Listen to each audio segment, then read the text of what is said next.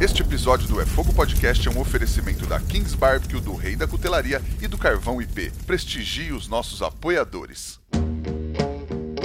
Somos apaixonados pelo fogo, apaixonados pelo desafio de domar o fogo e usá-lo como aliado. Eu sou o Rodrigo Peters e é essa paixão e respeito que trazemos para o É Fogo, um podcast de entrevistas onde o churrasco é tratado como hobby, mercado e paixão. Ele é empresário, youtuber e um dos caras que mais manja de facas e afiação no Brasil. Ele que é o príncipe da cutelaria brasileira, Romeu Gataz Filho. Seja muito bem-vindo ao É Fogo, Romeu. Fala, Rodrigão. Pô, maravilha, velho. Com essa, com essa descrição, acho que a gente encerra o papo por aqui, né, velho? mas é, é, é, o filho do rei, mas é o neto do rei também, né? Neto do rei, isso aí, cara. Oh, a única pessoa que acho que estudou direitinho, porque todo mundo associa a imagem do meu pai, mas é, quem começou tudo foi meu avô, tá? Sem sombra de dúvida, nada, nada de rei da cutelaria existiria sem a figura de seu Edmond Abib Gattas, tá? Meu avô, que, que começou a loja como uma loja simples de ferramentas e, e utensílios. Na verdade, começou antes disso, quando ele veio do Líbano nos anos 50. Ele começou indo de carro pelas cidades do interior de São Paulo, tá? É, com uma cadernetinha, mal sabia escrever, mas tinha essa noção de que precisava escutar o público, de fato, escutar os clientes dele vendendo pequenas coisas, tá? É, sei lá, cinto, é, chaveiro, um pouquinho de faca, alguma coisa que pediam. Ele vinha em São Paulo, no centro de São Paulo, onde ele morava, pertinho da loja ali, de onde hoje é a loja, ia atender o interior de São Paulo como essa coisa que a gente chama de mascate, como essa profissão aí que a gente chama de mascate. Depois, em 59, ele montou uma loja sem nome, em 63 ele teve a brilhante ideia de. Ele, ele perguntou para um, uns amigos dele, né? Qual que é. Falou: o que, que é isso que eu vendo? Ele falou: você mexe com cutelaria. E aí, falou: não, então beleza, é, é rei da cutelaria. Em 63, desde 63, de lá para cá, muita coisa aconteceu, mas a gente está aí seguindo os passos do meu avô, eu e meu, eu e meu pai, né? Que legal, cara. Boa, vamos contar um pouco mais dessa história ao longo do papo. E queria aproveitar começar agradecendo também essa parceria que a gente teve esse mês aqui no, no podcast foi muito legal. O Rei da Cutelaria é referência, é, já conhecia há bastante tempo e um prazer ter vocês aqui no podcast também. O prazer é nosso, falando de, de CNPJ para CNPJ, eu vejo que assim, todas essas iniciativas, né, cara, elas, elas têm uma razão de ser, né? Elas são. Elas, quando a gente une pessoas com os mesmos valores e, e bem dispostas, que eu vi que é o seu caso, a gente tem que apoiar mesmo e que, que isso perdure aí pelo, pelos séculos dos séculos, se Deus quiser. Legal, cara. A gente já bateu um papo aqui, eu já te apresentei, mas para quem não te conhece, cara, como você se apresenta? Cara, eu me apresento como um apaixonado por pessoas. O pessoal acha que eu sou louco por faca, mas minha paixão verdadeira é ensinar, tá? Eu, desde pequeno, tinha vontade de ser professor e não sabia do que eu seria professor. Para quem não sabe, aqui eu trabalhei na Fundação Getúlio Vargas como auxiliar da coordenação do processo editorial de dois livros. Então tinham dois livros para serem editados lá. Eu manjava um pouco de inglês e na época eu fazia faculdade de direito, tá? E como estagiário eu fui contratado lá pela GV. No meio disso, tá? Quando a gente estava quase, quase no final do projeto, meu pai falou: Romeu, é o seguinte, eu estou montando uma loja nova, tá? Eu já havia trabalhado na loja antes, mas aquele trabalho meio ah, cara, não tem o que fazer, vai para a loja. Era mais ou menos assim, né? Eu fazia faculdade trabalhava com meu pai. Depois, quando eu encontrei esse estágio, ele chegou para mim e falou: Meu, eu vou montar a loja e daqui a três meses a loja vai estar tá pronta. Eu falei: Pô, beleza. Não, daqui a três meses dá tempo de eu, de eu ajeitar minhas coisas. Ele falou: Mas não, mas eu preciso que você saia agora.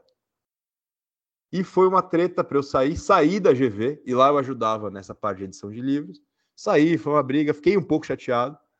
E Deu um ano e dois meses, a gente só conseguiu inaugurar a loja com um ano e meio depois de eu ter saído.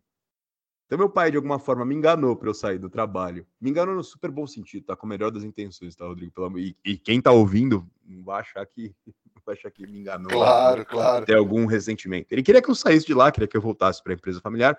É meio óbvio isso. Mas eu, pô, tava, tava bem encaixado ali, né?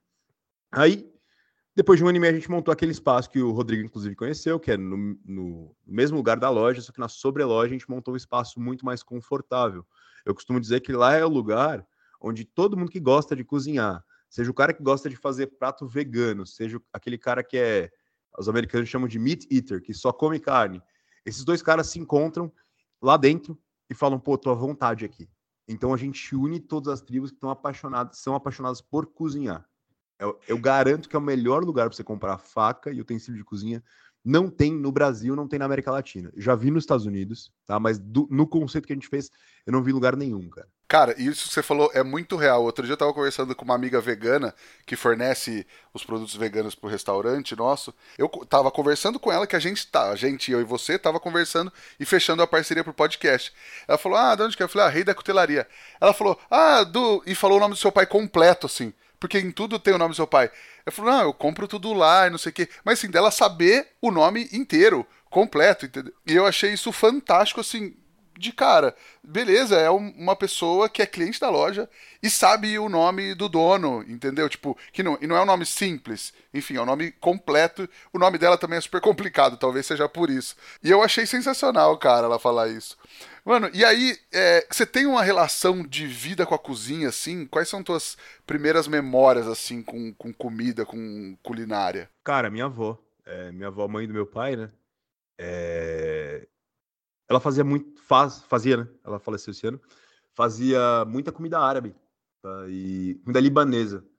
E nossas minhas memórias foram criadas com os meus primos em volta da mesa e a gente comendo charutinho de folha de uva, chatinho de folha de repolho, kusamersh, que é a berinjela é, cru, a berinjela recheada, a abobrinha recheada, é, comida de aldeia libanesa. É, minha relação com cozinha feita à mão é essa. E aí depois, quando você sai, meio que sai de casa para trabalhar, você acaba tendo uma relação com os restaurantes, né?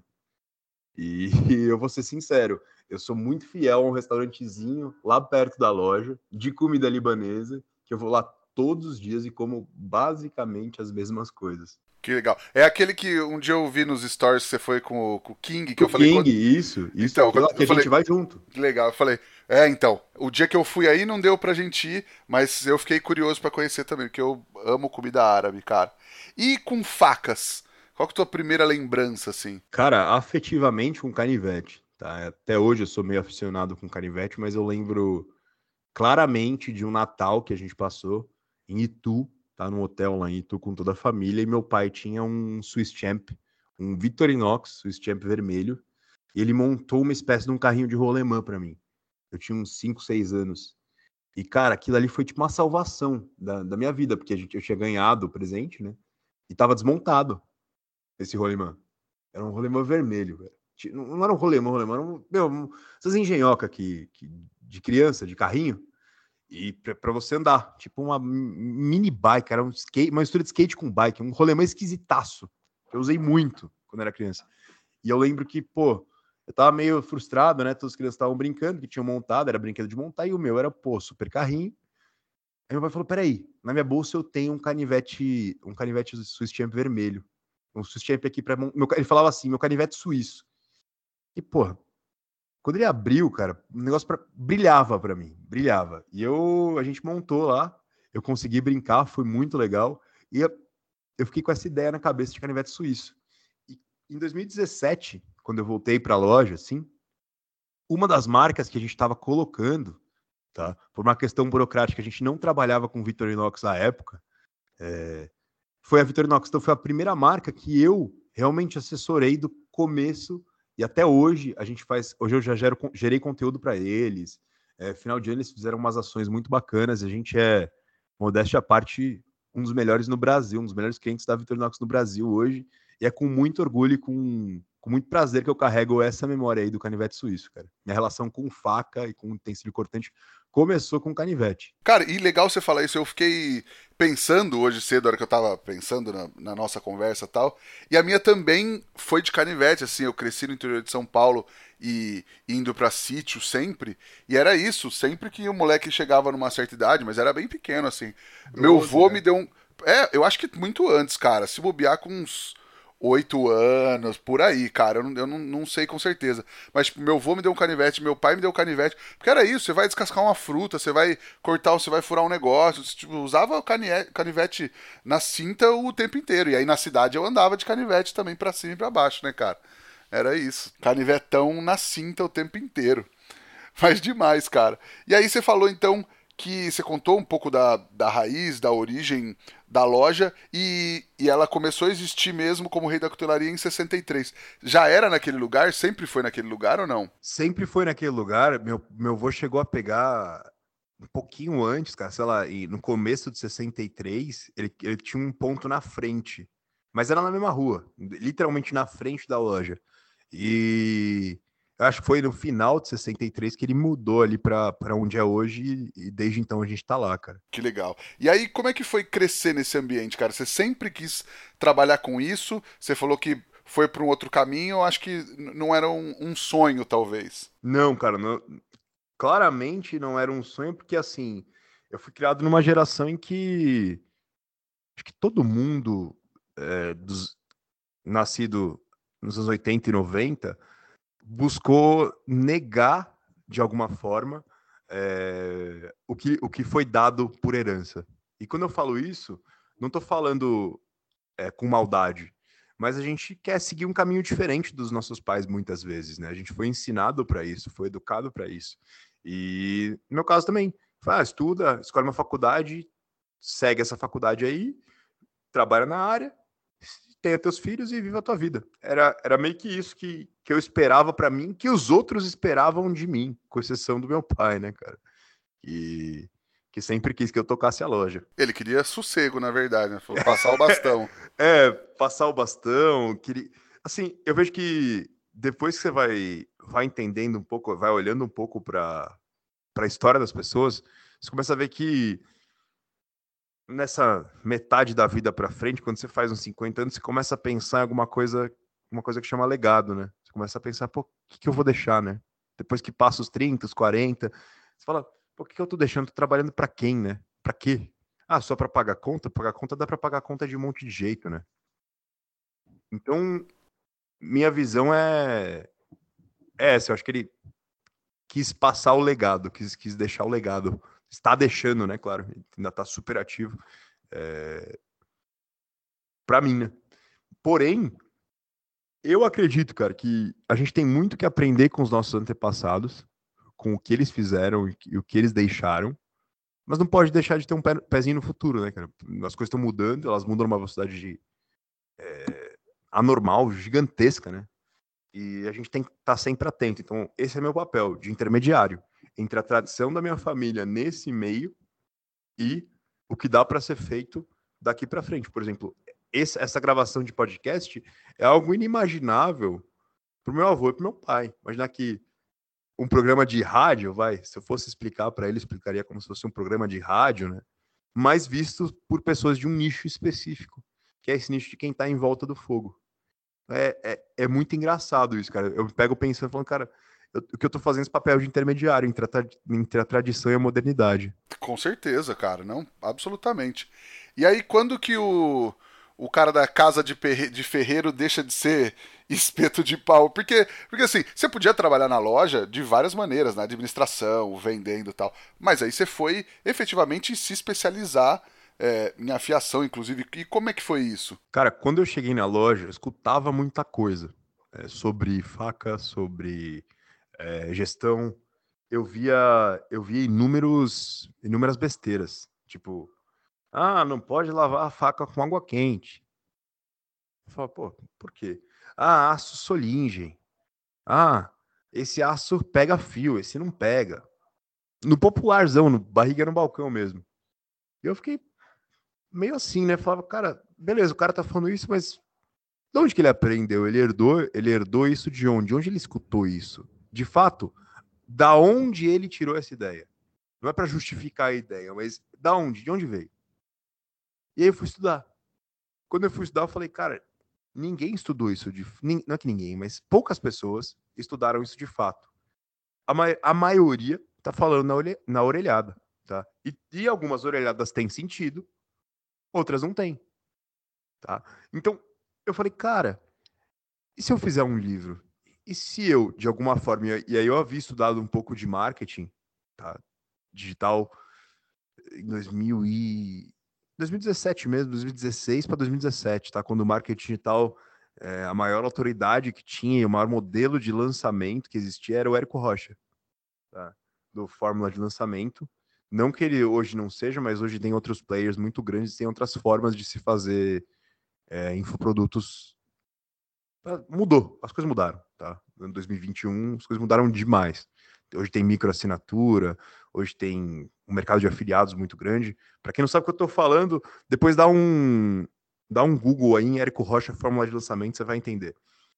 E eu, tendo estudado isso e tendo uma ideia de produto na mão, eu lancei o produto que foi meu livro, Os Fundamentos da Afiação. Inclusive, quem estiver escutando esse podcast tá, e quiser o livro, eu vou dar de presente para todos os ouvintes, tá? É só me chamar no direct do Instagram, arroba Rei da Cutelaria. Isso eu não combinei com o Rodrigo, tá? É um presente meu, para todo mundo que tá ouvindo, para poder entender é, um pouco mais do que eu tô falando aqui. Mas eu lancei esse produto, um livro sobre afiação, chama Os Fundamentos da Afiação, onde eu ensino a afiação em pedra, tá? Da maneira mais simples possível. Uma criança aprende, um senhor idoso aprende, um adulto churrasqueiro aprende, um vegano aprende, todo mundo aprende. Tá? É, então, foi basicamente assim que eu me especializei, como um infoprodutor, alguém que, pro, que produz produtos de informação sobre o nicho que me foi dado, né? Sobre a fiação, que é o tema que a gente vem vendendo produtos desde 63. Show. Legal, cara. E aí, é, falando mais, mais na prática, assim, da galera que sempre faz churrasco em casa, sempre tem umas facas ali de, do churrasco e tal. O que, que dá para falar para essa galera é, sobre facas, é, umas facas legais para ter em casa? Tem um kit básico, assim, alguma coisa? Rodrigo, com certeza, tá? A faca mais importante da cozinha, eu, eu gosto de fazer analogia com fotografia, tá? Mas a melhor câmera é aquela que tá na mão. A melhor faca é aquela que tá na mão também. Ah, Romeu, mas eu posso ter uma faca com baitaço? Pode. Você pode ter uma faca de 5, 10, 20 mil reais. Se ela não estiver na sua mão para você usar, se você não tiver prática, se você não tiver intimidade, se, você não, se o trabalho não fluir com ela, ela não vai ser uma boa faca. Então, antes de querer comprar, pensa no seguinte: quanto você usa? Use bastante a sua faca, adquira conhecimento, adquira experiência. Feito isso, tá? Eu posso falar que o melhor formato de faca é o chefe, tá? A faca do chefe, que é aquela faca que ela tem uma barriguinha, tá? Se você digitar no nosso site faca do chefe, você vai entender o que eu estou falando também, tá? É, a faca do chefe, ela é, ela vai resolver oito em cada dez problemas da cozinha. Seja cortar, picar, fatiar, seja legumes, carne, peixe, frango, que você quiser, ela vai cortar, tá? O tamanho ideal, em geral, oito em cada dez pessoas vão usar uma faca do chefe de 8 polegadas beleza? Se você quiser uma faca maior, vá para 10 polegadas. Então, a faca que todo mundo tem que ter, tá? gosta de cozinhar, gosta de churrasco, gosta de cozinha no geral, faca do chefe, beleza? É uma mais coringona, assim, né? É, a, é o coringa da cozinha, e assim, é... falando de marca, eu gosto muito de falar que é como se fosse carro. Tem cara que tem a, aquela baita BMW e o cara mata e morre pela BMW. É assim com algumas marcas. Pode falar aqui, né? As marcas, né, Rodrigo? Pode, pode. Depois eu mando o um boleto para elas, então. Então, maravilha. Então, vou mandar o boleto para as marcas aí, mas vamos falar, tá? Aquele cara que fala da BMW, eu, eu costumo comparar a BMW com a marca Zwilling, tá? É uma marca que basicamente todo mundo que cozinha conhece. E é uma marca que tá no mundo. Quando eu falo tá no mundo, ela tem uma presença muito forte aqui no Brasil? Com as facas, com os utensílios. E é um grupo muito grande de marcas. É uma marca que fez um trabalho de branding muito grande, de presença de marca muito grande, então você vai sempre conhecer. E é uma marca excelente. Ela tem 290 anos de história. Tá? Ela é de 1731. E as facas dela, as que são fabricadas na Alemanha, figuram entre as melhores facas do mundo. Tá? Então eu costumo falar que essa é a BMW. Todo mundo conhece, todo mundo quer ter, todo mundo acha bacana e quem tem fala bem. Tem a Mercedes. Tá? Mercedes também é uma marca conhecida, só que ela vai, ela é uma marca um pouco mais nichada, às vezes. Eu, eu, eu sinto isso, tá? E, e quem. Eu imagino que o público entenda um pouquinho de carro, mas a Mercedes seria a Vustoff. Escreve W-U-S-T-H-O-F, Vustoff. E o pessoal na, na gringa chama de Vustoff, que é o jeitinho certo de falar. Mas o que, que a Vustoff é? Ela quer ser uma marca tipicamente alemã. Ela tem facas excelentes, mas ela focou o branding dela, ela focou a presença de marca dela para Europa. Enquanto a Zwilling foi para o mundo, a Vustoff foi para a Europa, em especial para a Alemanha. Então ela é uma marca orgulhosamente alemã. E a gente Legal. tem também a Victorinox, que é aquela marca dos canivetes, só que depois de 2001, para quem não sabe, essa história é bem interessante. O pessoal não pôde mais vender aqueles canivetes suíços nos aeroportos. Não sei quem, é, quem, quem vai estar tá ouvindo é do tempo que você comprava no aeroporto canivete suíço e levava, era um brinde é meio que mundial, uma coisa meio é, típica né, de viagem, você trazer um canivete suíço. Depois de 2001, por conta do 11 de setembro, eles acabaram proibindo a circulação de lâminas nos aeroportos. E aí, o que, que a Victorinox fez? Cara, ter... ou a gente, vai, a gente vai falir, porque esse é meu maior ponto de venda são os aeroportos, ou a gente vai mudar, transpor esse conhecimento que a gente tem em canivete para outros produtos cortantes. E eles foram para as facas de cozinha. Lançaram uma linha que é a Fibrox, que é uma linha muito conhecida, mas muito conhecida pelos churrasqueiros, assadores e companhia limitada, tá? Que é aquela linha de cabinho preto injetado, parece a faca de açougue, só que ela tem cabo preto e é da Victorinox. Sim, sim. Cara, essa essa faca é um estouro, tá? Ela é fantástica, ela é um, be um belo pessoal em inglês tem esse termo bem bacana, work, work horse, né? Working horse, um cavalo de trabalho. Uma faca para pauleira, que você não vai se preocupar com ela, ela vai te servir, sabe? Uma faca bem leve, bem legal vale a pena e tem um custo-benefício bacana. Então, a gente diz aí, essas três marcas, cara, você pegar uma faca do chefe, da Zwilling, feita na Alemanha, da Wustoff ou da Victorinox, você tá muito bem servido e não é por anos. São décadas. A gente não tá acostumado, mas as facas, elas duram gerações. Elas foram feitas para durar 30, 40 anos. A gente compra um celular hoje, um computador hoje, ele dura 4, 5 anos, a gente dá graças a Deus. Mas não, Faca é investimento para a vida toda. Legal, cara. E aí, de afiação, o que, que dá para ter em casa tipo, para resolver, assim, para o cara que não vai ter três tipos de pedra, não sei o que, o que, que dá para resolver? Cara, o basicão é uma, é uma chaira, tá? Não dá pra pensar em faca sem chaira. Pensou comprar uma faca, vai ter que comprar uma chaira. Não adianta. Não dá para fazer omelete sem quebrar ovo. É, por quê? Porque o fio da faca, quando você está usando ali, quando você está trabalhando, ele acontecem várias coisas com ele.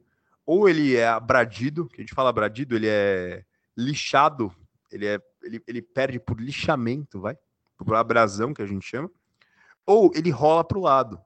Nessas duas situações, você perde um pouquinho de fio, você tem que voltar ele com a chaira. Você tem que revigorar o fio da sua faca com a chaira. Então, para você ter um uso ótimo, para você otimizar o uso da sua faca, você tem que ter uma chaira e usar no dia a dia. Legal. E pedra, assim, rola até em casa? Rola, rola. É sugerido, né, Rodrigo? A gente tem uma pedra em casa. E a pedra que eu sugiro é uma combinada. Uma pedra que tem uma gramatura.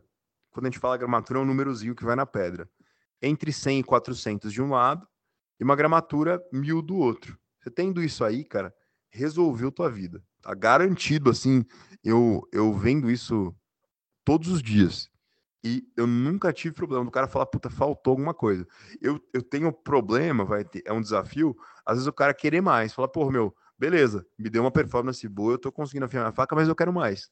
Aí beleza, aí você pode ir para outras pedras, pedras mais finas e até algumas pedras mais grossas, mas o básico que funciona é isso aí.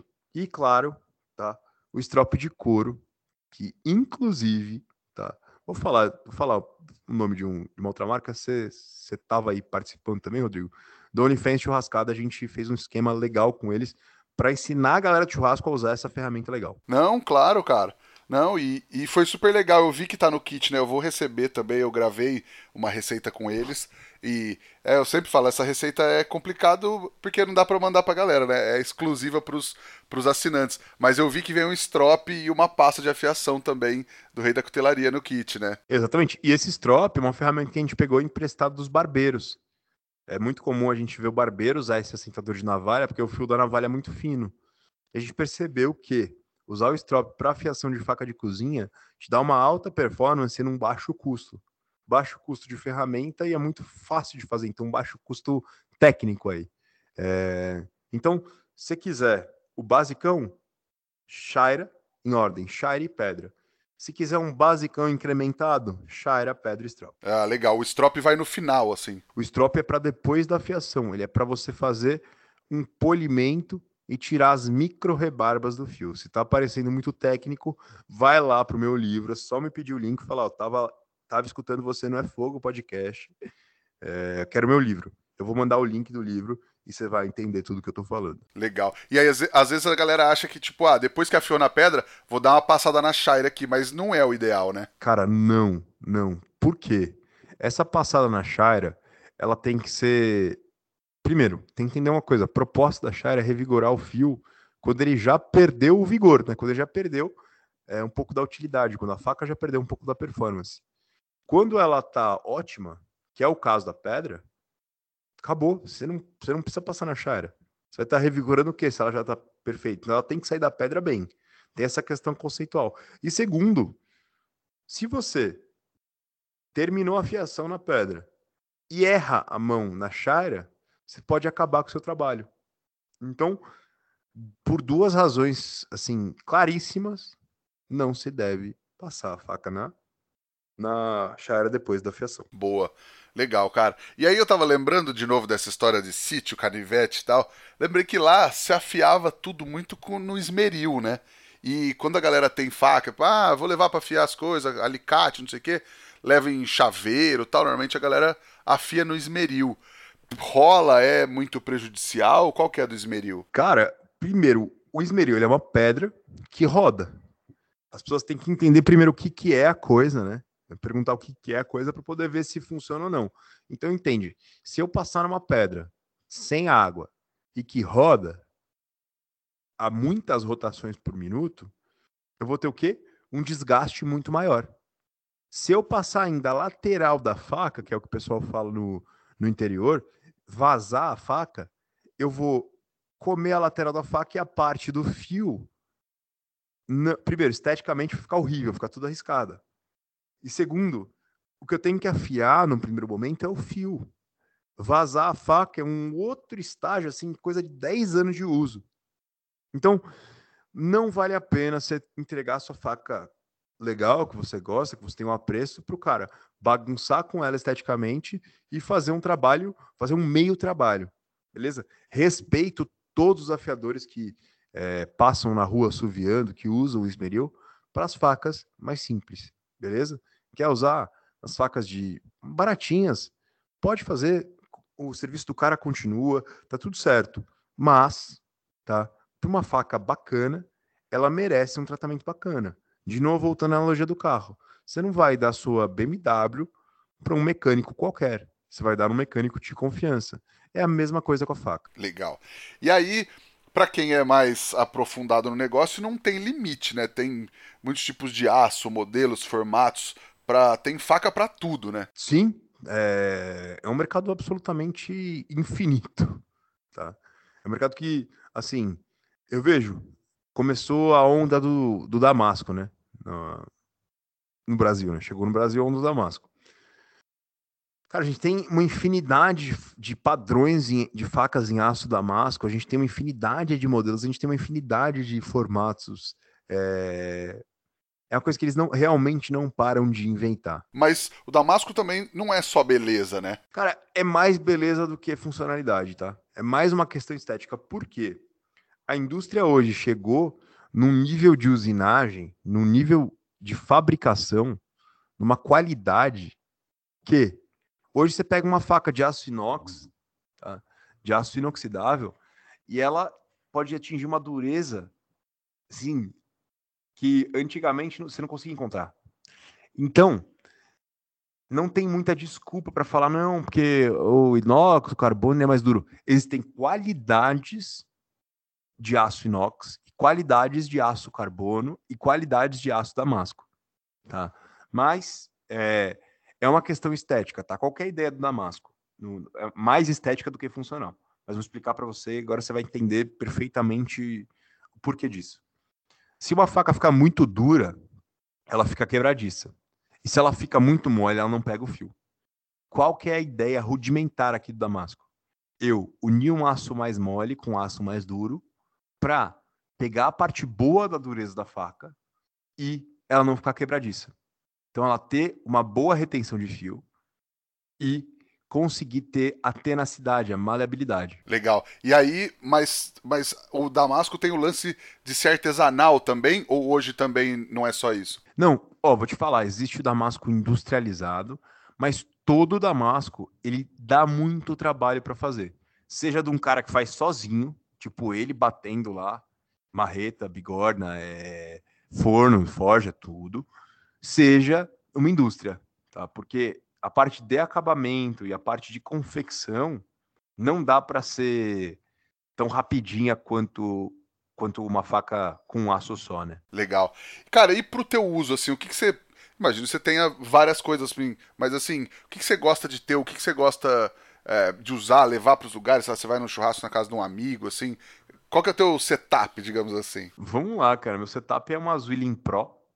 Ah, por quê? Ah, eu sou muito ligado em design, tá? É... Ela tem um negócio chamado Pro Touch Booster. É... é um espaço que você consegue colocar seu dedo e se você segura a faca pinçando, você consegue fazer o seguinte: você consegue pinçar e não ter aquele calo de cozinheiro no meio do dedo. Isso é um avanço absurdo e ela foi desenhada por um designer chamado Mateu Tum. Ele já desenhou peças para Gucci, para Prada, é um cara absurdo. E o desenho dela é absolutamente chamativo, fantástico. Você olha, você não dá nada, mas quando você se atenta aos detalhes, você paga um pau para faca. Então, uma Zwilling Pro, aço, aço convencional, tá, cara? Aço inoxidável é o Zwilling Special Formula Steel. E uma Global G2, tá? Qual que é a Global G2? A Global G2 é a faca, uma das facas mais vendidas nos Estados Unidos, que é uma faca da, dessa marca japonesa chama Global. Eu esqueci de falar das facas japonesas. Esqueci não, né? Eu acabei dando um enfoque pro, pro, pra Europa e não falei das marcas japonesas, mas cutelaria japonesa é um mundo à parte, absurdo, vale muito a pena. Falando aqui de marca global, Shun, Miyabi, Mikusta, são marcas para tirar o chapéu, Tojiro também, mas a minha Global G2 é a faca que o Anthony Bourdain cita no livro dele. Eu esqueci o nome do livro, mas ele citou e fez com que o com que a faca, com que as vendas dessa faca aumentassem muito, e ela se liga muito à história do Mino Tsushida, que é o fundador da Global. Ele fundou a Global com quase 60 anos, cara. É um cara que é um exemplo de empreendedorismo de mais idade. A gente acha que a gente tem que atingir sucesso antes dos 30. O cara aos 60 montou uma cutelaria que é líder no mundo. Tá? E também ganhou uns prêmios de design. É, o Red, Red Dot Awards é um prêmio gringo muito top de design é uma faca fantástica, tá? Global G2. Então, de faca do chefe é isso, tá? Ainda tô ensaiando para pegar uma Vustoff Icon, tá? Para fazer um kit completaço, mas e tenho também a a pau pra toda obra que eu já emprestei para churrasqueiro para caramba, que é a, a linha Fibrox da Vitrinox. Por enquanto são essas três é, na luta aí para pegar uma Vustoff Icon. É, um dia você chega lá, cara, vou, vou te apresentar. Tem várias na loja, só que o que, que acontece? É um dilema, né, Rodrigo? Cara, eu vou tirar uma peça de circulação, né, bicho? Uma, uma peça que eu poderia estar tá vendendo para um para pegar para mim, sendo que eu nem cozinho tanto assim. É, é, verdade, tem essa do, do uso também, né? E eu prefiro, eu prefiro, cara, deixar para quem cozinha de verdade fazer uma arte, né? Na, em vez de, de eu dela ficar lá paradinha, afiar de vez em quando, emprestar para um, para outro. Legal, cara. E aí, recentemente, é, você começou a fazer vídeos no YouTube da loja, com conteúdos, conteúdos super legais, de afiação, de uso do equipamento, é, umas dicas bem legais. E como é que tem sido gravar? Como é que tem sido o retorno da galera e até o objetivo desse, desses vídeos, cara? Cara, para mim, eu me arrependo de não. Não me arrependo, vai. Mas eu poderia ter começado antes, tá? Falando aqui bem de uma plataforma, o YouTube é fantástico. Tá? O YouTube no longo prazo, ele remunera quem se, quem se esforça e quem acerta. E não tem aquele algoritmo tão tão delicado quanto de algumas outras redes sociais aí. Então, eu adoro o YouTube por duas razões. Por essa razão do algoritmo e pela segunda razão que é incrível, que é uma razão que a gente da gente tá nesse podcast aqui. Você tem tempo com quem está interessado. Não adianta nada eu gravar um videozinho de 30 segundos para um cara que está interessado. 30 segundos vai ser pouco. Agora, se eu tiver 10 minutos com ele, eu posso mostrar exatamente aquilo que ele quer. É a mesma coisa aqui. Se a gente tivesse 5 minutos para falar, cara, eu resumi metade da conversa e ponto. Tá, tá? Nem metade. Uma, uma quantidade mínima de informação. Sim. E aí, cara, lá no YouTube eu tenho tempo com o cara. Tem uma. É justo quando eu acerto no tema, quando eu acerto na thumb, quando eu acerto no design, quando eu acerto em tudo, eu tenho view, né? Tenho alcance. Então, tá sendo muito gratificante. Agora a treta de gravar é aquela treta assim, normal do produtor de conteúdo, né? Ter ideia, então a questão da criatividade, escutar o público, responder comentário, tudo isso dá um trabalho. A gente tem que começar a encarar essas coisas como trabalho.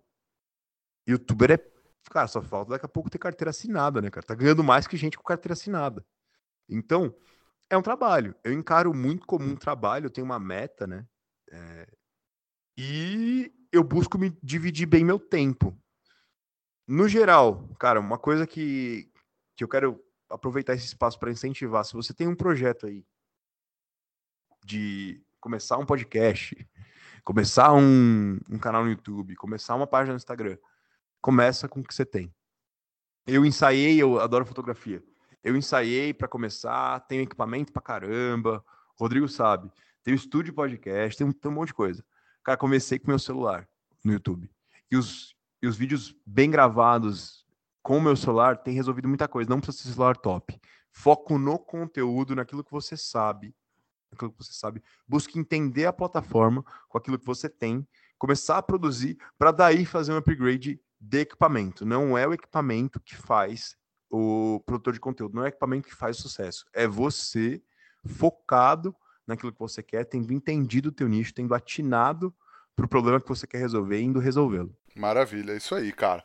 E agora, o que, você imagina, é, ou o que, você planeja para o futuro, o futuro da loja? É, você falou que é que você faz essa conexão entre a tradição e a modernidade e tal. Já estamos aí, já estamos falando do canal no YouTube e tudo mais que, que você imagina ou o que, que você planeja para o futuro, cara? Cara, eu vejo, tá?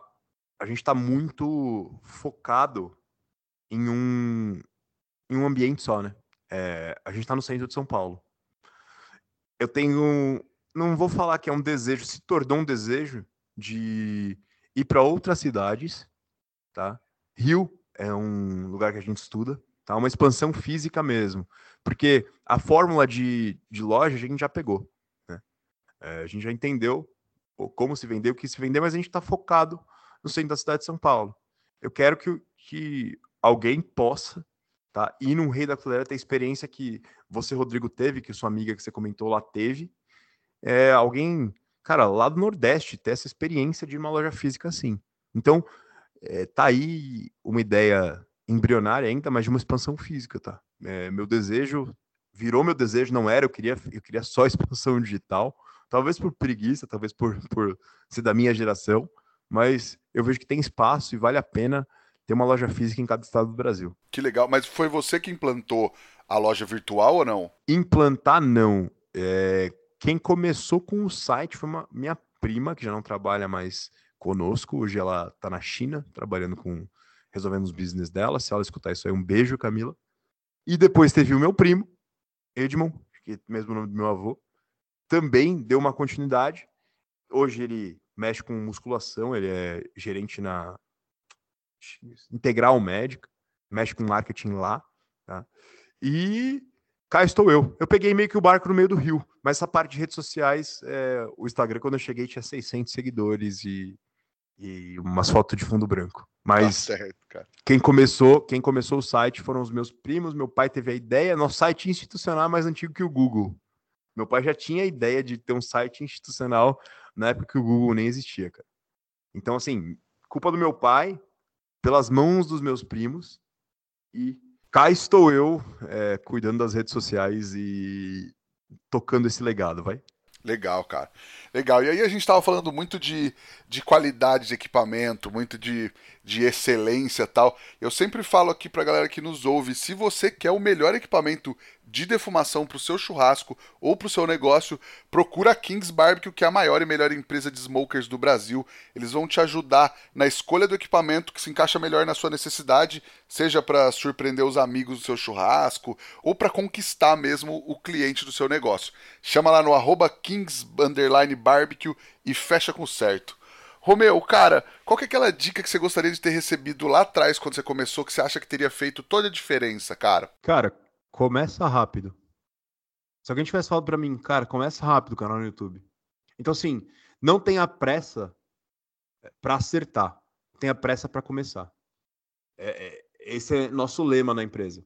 Então, a gente sempre tá fazendo alguma coisa nova. Então, cara, apareceu um evento, começa, faz pequeno, tá? Se você puder resumir numa frase, começa pequeno, pensa grande e cresce rápido. Vulgo só vai. Vulgo só vai, cara. Porque eu vejo que é uma coisa é, também da nossa geração, Rodrigo, né? O, a, a, gente fica tendo muita ideia, cara. Muita, muita ideia. É meio natural do ser humano, mas acho que na nossa geração, pelo tanto de informação que a gente recebe, a gente acaba a cada, cada dia tendo uma ideia nova. Só que a gente não executa nada. Não, é verdade, cara. Não adianta você ser bom de ideia, cara. Só, o É Fogo só existe com parceiro tipo a King, tipo a, o Rei porque você tirou essa ideia do papel com o que você tinha, cara, com o microfone que você tinha, com o computador que você tinha. E aí o cara que já pensou em fazer um podcast churrasco e de no teu nicho, tá para trás, né? Porque não começou. Você começou, você tá na frente. Então, gente, tira qualquer coisa do papel. Quer aprender a cozinhar? Não sabe fazer um churrasco? Pô, compra o curso e faz o curso. Ah, pô, preciso, preciso comprar o pitch, mas não tenho grana. Escuta isso direto, direto. Cara, faz o seguinte, conversa lá, liga, chama o arroba lá da, da, da Kings. Fala, cara, ó, eu não tenho grana, o que, que dá pra gente fazer? Consegue parcelar? Consegui pagar você por mês? Posso deixar meu documento e pagar você por mês? Sempre dá um jeito, começa rápido. Tá? E, e, e assim, saiba que você não vai acertar de primeira. Uma vez você pode acertar de primeira, mas você não vai acertar de primeira toda vez. Você vai errar, vai falhar. Parceria.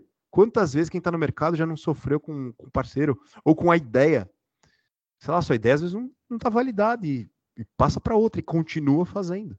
Movimento gera movimento. E o erro faz parte, erro é aprendizado, né, cara? Exatamente.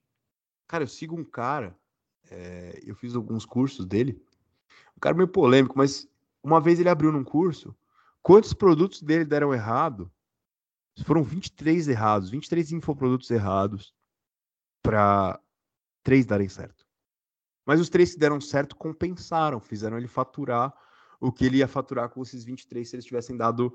Se a gente fizesse uma média aí, teria dado certo. Né? Então, para de pensar e começa a agir. Tá certo, cara.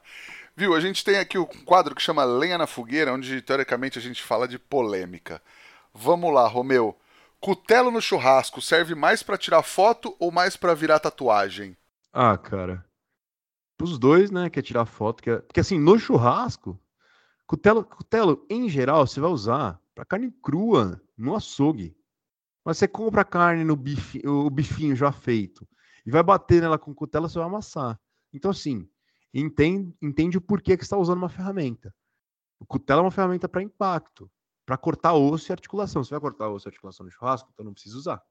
É meio polêmico isso, mas aí, ah, existe o cutelo Sérgio do Almazan Kitchen, daqueles caras brabo lá da Turquia que usa. Aquilo é uma faca. Aquilo não é um cutelo, aquilo é uma faca em formato, num formato que faz alusão a um cutelo. Tá. Mas cutelo é mais para tirar foto e tatu. Fica bem legal tatuagem de cutelo e foto de cutelo. É, não, eu falo brincando. Eu tenho tatuagem de cutelo também, então eu falo com. Lugar com... de fala. Lugar de fala, exatamente. Mas é mais brincadeira. É porque a galera gosta, é uma faca mais brutona, né? A galera gosta de usar para tirar foto. Mas realmente cada faca tem a sua função mesmo, né? Legal, cara. E aí, é, chegamos à nossa pergunta de um milhão de reais que transforma todo mundo em poeta. Romeu, o que o fogo significa para você? Cara, fogo para mim é reunião, né, cara? Você tá em volta de uma. Cara, todos os elementos, né? A gente tem essa conexão engraçada com, com os quatro elementos. Se você for estudar simbólica, você vai ver que o fogo, né? Ele é o, o quente e seco, né? É, se a gente fizer um quadrado quente e seco, dá, dá fogo, né? A reunião desses dois, esses dois. Me fugiu o nome, mas não são elementos, né? Esses dois tipos, né? Do, daquilo que é quente. E simbolicamente é o inverso, né? Ele afasta, o fogo afasta e, e ele expande. É expansão e esse afastamento. Mas eu vejo que para o mundo humano, se a gente não tivesse dominado o fogo, a gente não ia ter se reunido. Foi o domínio do fogo e da faca que fez com que a humanidade chegasse onde chegou. Se a gente não tivesse aprendido a controlar o fogo e a usar utensílios cortantes, a faca foi a primeira ferramenta inteligente do homem. E o fogo foi o primeiro elemento dominado do homem, que a gente teve total controle. Então, se a gente for para pensar, o fogo e a faca são tudo para nós aí, humanidade. Sensacional, cara. E aí, é, você não é cozinheiro, enfim, de profissão, mas tem alguma receita ou de repente uma dica, um truque, pode ser de afiação, alguma coisa do tipo, para passar para a galera que ouve a gente agora? Cara, é... além do livro, além do livro, eu acredito que se eu puder dar um, dar um mote aqui para vocês, é usem a Shara. Usem bastante a Shara. Essa é a dica. Muita gente acha que a faca não tá afiada porque você não sabe usar direito a Shara. Aprende a usar direito a Shara e toca a sua vida porque ela vai te salvar de você ter que desgastar prematuramente sua faca e vai fazer com que sua, seu, seu ritual de cozinha flua muito melhor. E usa, tipo, ah, deu uma cortada, cortou umas coisas e tal, dá uma passadinha na Shara. Exatamente. Sentiu que a faca não tá respondendo? Manda bala na Lachire antes de ir pra pedra. Legal. E, cara, tem alguma coisa para indicar pra galera assistir, ler ou visitar, além da loja, na sobreloja do Rei da Cutelaria? Cara, se você quiser ter um, assim, um conhecimento bacana sobre esse mundo do churrasco, um documentário tá em espanhol, chama Todo sobre el Asado. Acho que você já, você já deve ter assistido, Rodrigo. Tá na Netflix, ou estava, tá? É um cara que. Meu, meu gênero preferido é, é documentário. Então eu, eu, realmente gosto muito. Eu, eu raramente assisto filme de ficção ou não ficção, é, é sempre documentário mesmo. É... Cara, esse documentário ele faz um recorrido histórico do churrasco na Argentina, Uruguai, na região dos Gauchos ali, indo para São Paulo. Então ele vai a algumas casas, uma casa em São Paulo, bem famosa, bem tradicional. Vale muito a pena todo sobre El Assado. É sensacional, cara. E algumas pessoas já indicaram aqui também, mas é um, um baita documentário. Romeu, quem quiser te achar, achar a loja nas redes sociais, YouTube, canal, tudo mais, por onde procura vocês? Cara, arroba Rei da Cutelaria tá ali é o começo de tudo. Se você já for mais pra frente e quiser me ajudar a bater minha meta de 100 mil, um milhão de seguidores, de inscritos no YouTube, que é o meu foco agora, tá? Claro, o Instagram roda bem, é legal pra caramba, a gente consegue conversar, interagir, mas tô, tô na caixinha do YouTube, cara. É, vai lá, youtube.com youtube.com barra Rei da Cutelaria. E é legal pra galera ver porque tem vários conteúdos legais, várias dicas. E é legal, beleza, você, a galera vai te mandar mensagem, vai pedir o, o livro de afiação, mas ali você consegue ver, né, cara? Você consegue ver a coisa acontecendo. Exatamente. E sempre, uma dica que eu dou, cara, se, seja um cara chato, tá? Seja aquele cara chato de pedir as coisas mesmo. Na internet, ela é uma rede social usa o espaço que você tem para ser chato de falar, cara, eu quero. Então, chega no Rodrigo e fala assim: eu quero fulano de tal no teu podcast. Se 100 pessoas fizerem isso, ele mandar o print pro cara, duvido que o cara não topa. Então, seja um cara chato comigo, como eu quero que você fale dessa faca, isso, isso e aquilo. Foram esses caras chatos que me colocaram onde eu tô. Então, não tenha vergonha de falar. Acho que essa vergonha que a gente tem, às vezes, de, pô, vou estar tá incomodando o cara, o cara tá fazendo o trabalho dele. Não, todo mundo trabalha com o público nas redes sociais precisa do feedback de vocês. Sensacional, cara. Então o nosso Instagram é o arroba efogopod, o meu é arroba Rodrigo Peters underline, e você já sabe, pega o link desse podcast, pega o link do Instagram tal, manda para aquele seu amigo que tá com as facas tudo cega, fala para ele pedir também o livro pro Romeu, e aí vamos fazer esse negócio acontecer.